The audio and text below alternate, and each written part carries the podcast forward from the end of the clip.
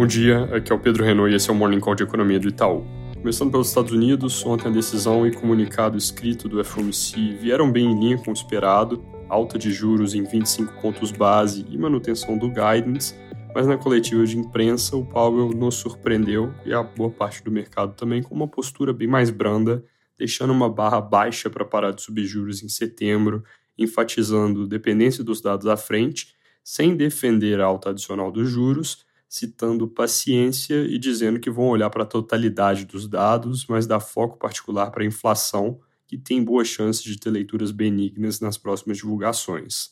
Com isso, ele tirou bastante peso dos DOTs, aquelas projeções do comitê que são consistentes com mais uma alta à frente, e deixou bem aberta a possibilidade, então, de declarar em fim de ciclo em setembro, caso os números de inflação venham bons.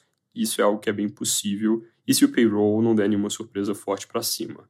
Propósito, sexta agora saiu o PCI, que deve contribuir para essa narrativa do cenário Goldilocks, caixinhos de ouro, com inflação baixa, economia ainda robusta e juros aparentemente bem próximos do fim.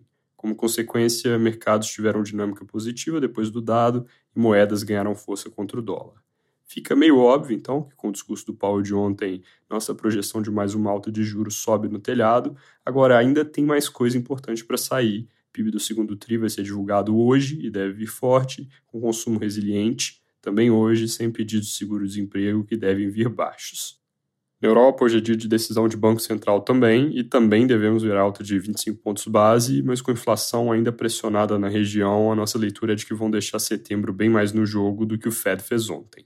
Aqui no Brasil, começando pelo meu último comentário de ontem, a despeito dos relatos de resistência na equipe econômica e principalmente no planejamento, a escolha do economista Márcio Postman para comandar o IBGE virou fato consumado e jornais de hoje trazem uma gama de reportagens e comentários sobre o assunto. Postman é doutor em economia pela Unicamp e dá aulas lá, foi presidente da Fundação Perseu Abramo, do PT, e assumiu a presidência do Instituto Lula em 2020. Ele foi presidente do IPEA, que é o Instituto de Pesquisa Econômica Aplicada, entre 2007 e 2012 quando a imprensa reporta que ele teve uma gestão controversa. Jornais de hoje recapitulam algumas posições também controversas que Postman externou nos últimos anos, como críticas ao PIX, à autonomia e à atuação do Banco Central e às reformas trabalhista e da Previdência. Apesar das demonstrações iniciais de contrariedade, a ministra Simone Tebet e outros membros da equipe econômica ajustaram o discurso depois do anúncio para um tom mais positivo. Globo e Estadão descrevem a escolha como uma derrota da ministra, que a princípio seria quem define o nome, e chegou a dizer que escolheria alguém de carreira do IBGE. Em vários comentários espalhados pelos jornais de hoje, membros da equipe econômica minimizam a possibilidade de interferência ideológica na atuação do órgão, argumentando que o IBGE é uma instituição sólida, com corpo técnico reconhecido e com uma estrutura organizacional que não vai mudar por causa de uma nomeação. Ainda sobre nomeações que podem afetar o humor do mercado, acabou de ser um post da Globo News afirmando que o governo quer colocar o ex-ministro Guido Mantega no comando da Vale. Sobre a agenda legislativa, a pauta que já está cheia para a volta do recesso ganha mais o item, dado que ontem o governo apresentou um pacote de medidas para flexibilizar créditos a estados e municípios, ao mesmo tempo em que se põe maior rigor na gestão do caixa. Isso deve vir na forma de um PL propondo mudanças do regime de recuperação fiscal e na Lei de Responsabilidade Fiscal, batizado PL das Contas Públicas. A Folha dessa manhã elenca pontos de preocupação com essas alterações, porque ao afrouxar critérios para estados conseguirem crédito, o governo pode acabar tendo que lidar depois com um aumento insustentável de endividamento.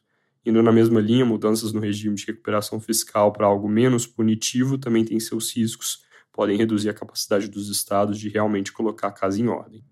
Na parte de dados, hoje é importante acompanhar a divulgação do CAGED de junho, que deve vir com mais um número forte de geração de empregos na casa de 195 mil, consistente, ao nosso ver, com manutenção do quadro de robustez do mercado de trabalho. Lembrando, essa robustez é um dos principais motivos que nos leva a crer que o Banco Central começa a cortar juros num ritmo mais contido. Também tem divulgação daqui a pouco da confiança da indústria. Eu não comentei, mas nessa semana já saíram confiança do consumidor e da construção, ambas com alta em julho. Última coisa, ontem a Fitch revisou a nota de crédito soberano do Brasil de BB- para BB. Essa subida de um degrau não tinha sido sinalizada, a nota estava com perspectiva estável, não tinha o outlook positivo como o que a S&P colocou algumas semanas atrás. Com a mudança, a nota pela Fitch vai para dois degraus abaixo do grau de investimento Esse é o mesmo patamar onde a Moody's já se encontra desde 2016 o mesmo para onde a S&P vai se o outlook positivo se consolidar num upgrade. Essa é a primeira mudança de nota desde que o Brasil sofreu os últimos rebaixamentos lá antes do teto de gastos. Desde então, a gente teve algumas coisas importantes, como a reforma da Previdência, que ainda não tinham refletido em melhora da avaliação. Em nota, a agência afirma que a mudança reflete um desempenho macroeconômico e fiscal melhor que o esperado, em meio a sucessivos choques, com políticas proativas e reformas que têm dado suporte a essa melhora. Também citaram que é importante que o governo siga trabalhando por mais melhorias para fazer frente aos desafios econômicos e fiscais. Dada a proximidade entre as divulgações de outlook positivo pela S&P e esse upgrade pela Fitch, já tem gente extrapolando que a Moody's em breve ajusta e que o Brasil em breve tem novas mudanças de nota. Isso pode ser exagerado, a Moody's já estava num nível acima das outras duas e o Brasil ainda tem desafios importantes, inclusive olhando para a dinâmica de dívida pública esperada para os próximos anos, o sinal seria para rebaixamento em vez de uma nova melhora de classificação. É isso por hoje, bom dia.